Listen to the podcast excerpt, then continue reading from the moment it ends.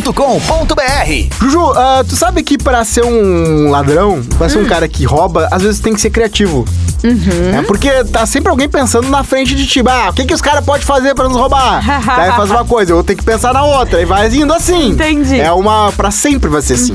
Teve dois caras que decidiram pensar à frente do seu tempo. Tá? O que, que eles decidiram fizeram? roubar uma caixa automática. Tá. Sabe como? Um caixa eletrônico? Um caixa eletrônico, aquele de Aham. sacar dinheiro. Sim. Uma retroescavadeira.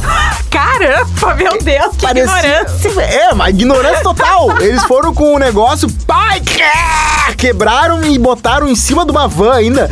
Blum, e foram correndo com a van. Tá. Só que o cara ainda teve cuidado de tirar a chave da retroescavadeira. Eu achei muito engraçado. Porque eu tenho certeza que foi roubada a retroescavadeira. Ah, porque não faz sentido sim. tu comprar uma retroescavadeira. Só pra fazer isso. É, eu tinha que planejar roubar uma retroescavadeira, ir lá, pegar a van, botar o negócio da van e ir longe. E estragou a van também, né? Tem que ter bastante dinheiro. Porque os caras abrem lá, tem É. Eles devem ter 500 roubado dólares. também, né? Uhum. Ah. E também roubaram a van, provavelmente.